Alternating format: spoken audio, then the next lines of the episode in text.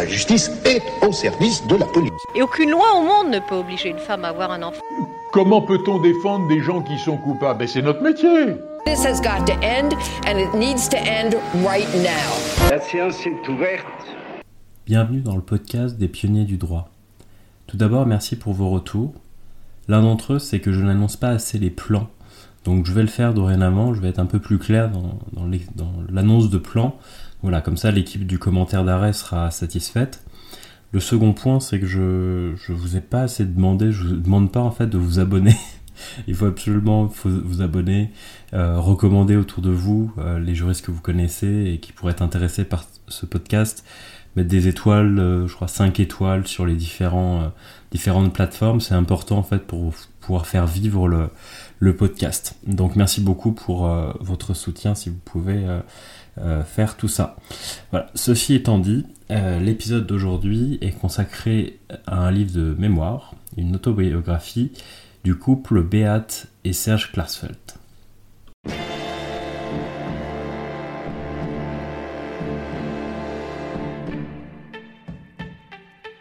Aussi longtemps que je me souvienne, je pense que la première fois que j'ai entendu le nom de Klarsfeld, c'était à l'occasion du procès Papon. J'avais 11 ou 12 ans à l'époque, et je comprenais pas vraiment ce qui se passait. C'est vraiment que des années après que j'ai commencé à comprendre de, de quoi il s'agissait. Et concernant le livre d'aujourd'hui, c'est un, livre qui m'avait été recommandé par un ami, que par nature je suis pas très à l'aise avec les biographies, ça m'intéresse pas vraiment souvent parce que dans les biographies, il y a, y a des très grands biais rétrospectifs, c'est-à-dire que les personnes relisent leur histoire à la lueur en fait de, de jugements en fait postérieurs euh, aux événements et en fait ça, ça dénature complètement l'intérêt d'un d'un récit.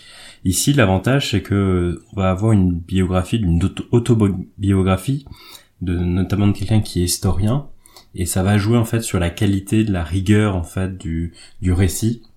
Donc il n'y a pas de volonté de surinterpréter le passé, de réinterpréter le le passé, il y a un vrai il y a une vraie logique de vérité euh, de recherche de vérité euh, au travers de l'histoire. Et, et c'est comme ça que ce livre est, est, vraiment très très intéressant en tant que biographie voilà. Alors que c'est un genre qui est plutôt euh, euh qui pose souvent des, des problèmes en termes de d'intérêt par rapport à la vérité. Les deux raisons pour lesquelles je vais je vous recommande ce, ce livre la première raison c'est que ça entremêle la grande histoire et petites histoires. Et la seconde raison c'est qu'il y a une, tout un détail sur la méthode de la lutte quand on, on est en train de, de, de, se battre pour une cause extrêmement difficile. Round one, fight la première raison de lire ce livre, c'est que ça entremêle la grande histoire et la petite histoire. La grande histoire, c'est quoi? La grande histoire, c'est tout la, toute la période de l'après-guerre où l'Allemagne et la France, chaque pays vivait avec l'idée que les coupables de la Seconde Guerre mondiale avaient été euh, punis et que euh, et qu'on était dans des démocraties tout ce qu'il y a de plus euh, on était redevenu des démocraties tout ce qu'il y a de plus normal. Et ce qui est très intéressant dans ce livre c'est que on va voir que toute la dénazification de l'Allemagne était euh, euh en grande partie euh, une illusion que aussi un certain nombre de dirigeants français qui s'étaient réfugiés derrière l'idée que le ils avaient tout fait sous la pression des Allemands, que tout ça était en fait une, une supercherie. Euh, on est aussi dans le contexte où l'antisémitisme va revenir à l'est, euh, notamment en Tchécoslovaquie, en Pologne, et encore, euh, il y a tout un tas de, de, de, dirigeants nazis justement qui ont dû être retrouvés pour pouvoir être jugés. Ça, c'est les grands éléments historiques de ce livre, et on va au travers de ces mille pages en fait retracer de manière extrêmement chronologique tout ce qui s'est passé pendant 40 euh, ou 50 ans. Et tout ça est extrêmement intéressant parce qu'on voit à quel point c'est l'action individuelle de quelques personnes euh, qui, a, qui ont permis de faire avancer euh, les choses, notamment de faire avancer la justice. Et ce qui est intéressant avec le parallèle avec la, la petite histoire, c'est qu'on va avoir deux personnes qui vont parler, Béat et Serge, donc c'est c'est des mémoires communes, et euh, on va avoir presque un couple qui va être aussi un peu autre, euh, qui va être un peu transversal, dont on va sentir qu'en fait c'est presque le personnage, quoi. Le, couple, c'est euh, le personnage, c'est ce qui permet en fait à l'histoire d'avancer. C'est-à-dire que il y a un tel soutien indéfectible, notamment de Serge pour les actions de Béate, qui va être plutôt celle qui va prendre beaucoup de, risques, que euh, ce, ce couple n'aurait jamais pu exercer, n'aurait pu jamais faire ce qu'il a réalisé s'il n'avait pas été aussi aussi soudé. Et c'est intéressant de voir que le euh, là où aujourd'hui on ne parle plus que d'équilibre vie pro vie perso, qu'il y a des situations où la mission est trop importante euh, pour s'enquérir de son confort personnel ou d'un certain confort familial. Et finalement, la conséquence ici euh, pour eux, c'est que même leurs enfants en fait vont faire partie de leur mission, vont faire partie de leur aventure. J'ai presque osé appeler cet épisode la famille Klarsfeld parce que Arnaud en fait qu'on euh, qu'on voit qui est dans les années 70 juste un, un bébé, un enfant, euh, mais qui va suivre sa mère dans euh, certains meetings politiques, va avoir des péripéties, et progressivement, quand il va grandir, quand il va devenir avocat, il va prendre une place tout à fait centrale dans le combat. Il y a aussi toute une période où en fait il va prendre le, le, relais en fait de son père qui est devenu avocat euh, lui-même va vraiment prendre le relais, là où son père va plutôt se positionner comme une partie civile, un, fils de déporté.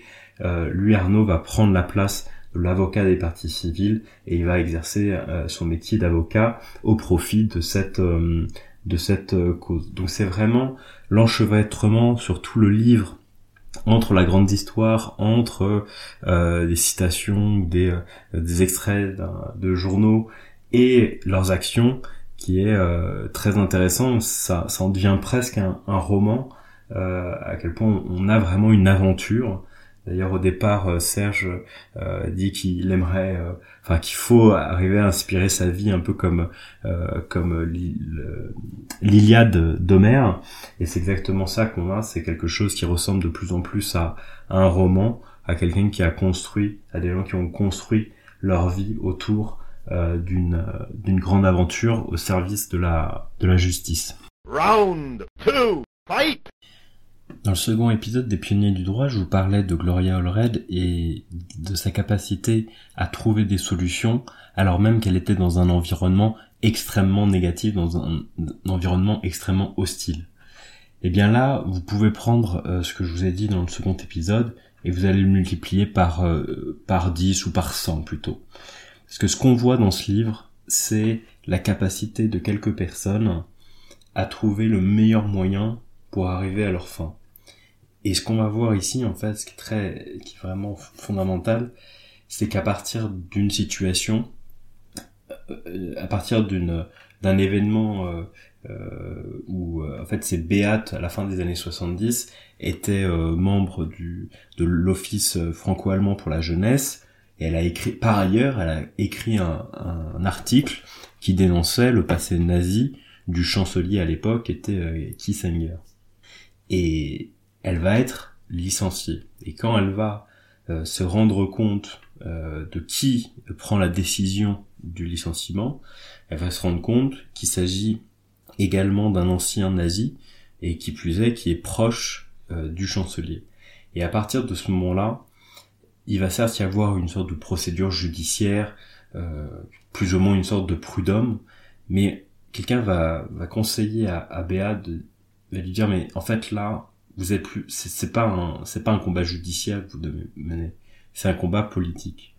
Et donc Béat va commencer à avoir un, un, combat politique va chercher à être à la fois un, un haut-parleur et va aussi se servir en fait de la désobéissance de ou plutôt de faire des actes illégaux mais avec des très grandes charges symboliques. Et l'idée, c'est de euh, procéder à des actes illégaux, notamment sur des personnes, des anciens dignitaires euh, nazis, euh, en se mettant en fait en infraction avec la loi, suffisamment pour pousser l'appareil d'État à prendre des actions, des mesures de rétorsion, des détentions, des, des, des procès, et pour voir jusqu'à où le système allemand notamment allait la condamner et laisser les nazis dans le même temps complètement tranquille. Ce qui est très intéressant, c'est de voir aussi dans le livre finalement il y avait beaucoup de nazis qui étaient tranquillement en Allemagne, qu'on pouvait même trouver dans, l'annuaire, et que euh, en fait il y avait tout un tas de, dignitaires nazis qui avaient complètement réussi à se recycler dans euh, le système euh, administratif et, judiciaire politique allemand. Et ce qu'on va également voir, c'est que progressivement en fait le le rôle, les compétences des uns et des autres dans, dans la famille va va s'agrandir. Serge, qui est euh, qui a une formation d'historien, va à la fois euh, se servir de, de cette compétence pour euh, restituer en fait la vérité sur aller chercher les identités, remettre des identités sur les, les, victimes et de retracer aussi toute la décision, toutes les chaînes de décision, toutes les chaînes de commandement pour arriver à établir exactement les responsabilités des uns et des autres. Parce que justement l'impunité en fait se faisait grâce à notamment une sorte de flou. Bah, c'est grosser le système nazi. Et justement tout son travail ça a été d'historien ça a été de pouvoir recouper des documents et de retracer des ordres de commandement extrêmement précis ce travail pour identifier les victimes ça avait certes une visée très euh, euh, judiciaire mais ça avait aussi un but historique c'est-à-dire qu'il y a en plus plusieurs objectifs qui sont euh, qui sont obtenus en, en même temps. Et, et ce qu'on ce qu'on voit dans le livre en fait, c'est toujours une réflexion, toujours une intelligence de situation à se demander quelle est la bonne chose à faire tout de suite, quelle est la bonne chose, quel est le levier à actionner. Parce qu'on va voir qu'il y a beaucoup beaucoup de, problèmes juridiques, il y a beaucoup de difficultés, ils n'ont que ça devant eux, et ils arrivent toujours à trouver un moyen, un levier pour faire avancer un dossier alors que beaucoup de ces dossiers étaient euh, complètement euh, désespérés. Serge va aussi devenir avocat, notamment de partie civile, dans le cadre de procès.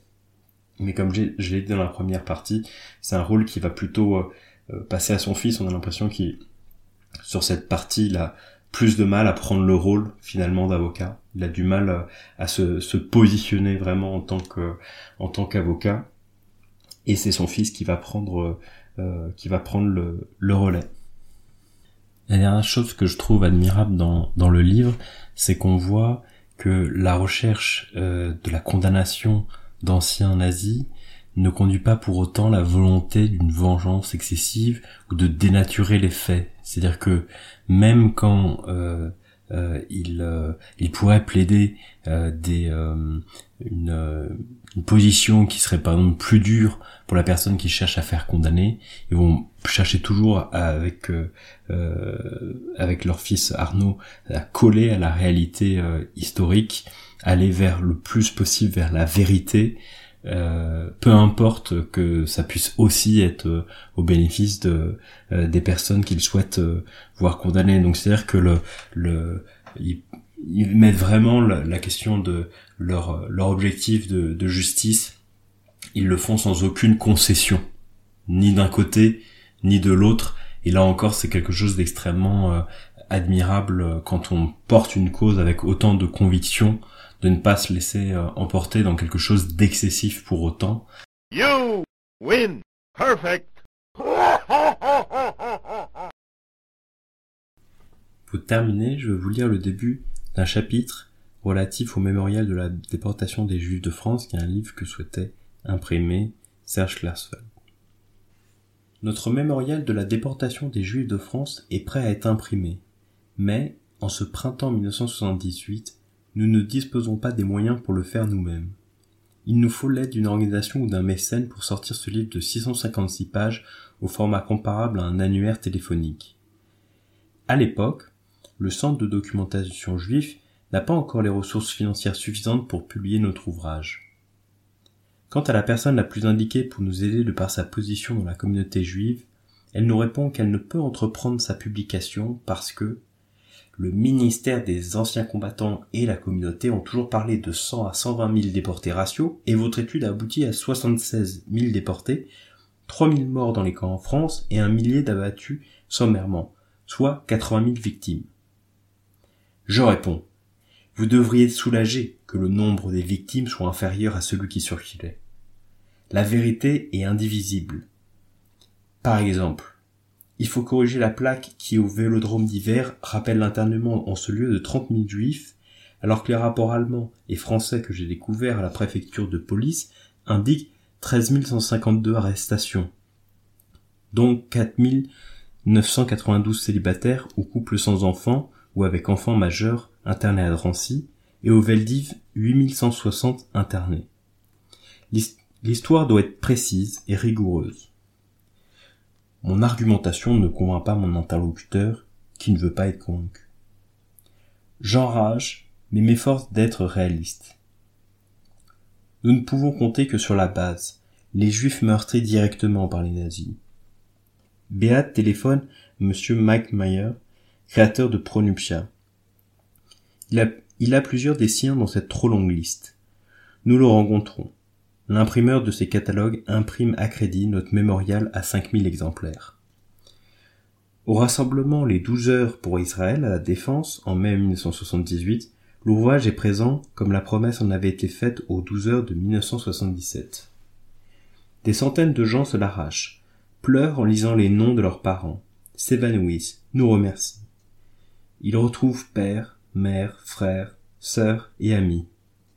Ils apprennent leur destin, quand ils sont partis, où ils sont partis, cherchent dans les convois classés par ordre alphabétique. Ils finissent par découvrir le destin de chacun de leurs proches, et c'est un choc prodigieux après des décennies passées à cacher leurs blessures en essayant de se construire une nouvelle vie. Mais au fond d'eux-mêmes était gravée l'ultime vision des êtres chers qu'ils ne reverraient jamais. Vladimir Jansekelovitch appuyé dans le Nouvel Observateur du 22 mai 1978 un magnifique article sur le mémorial.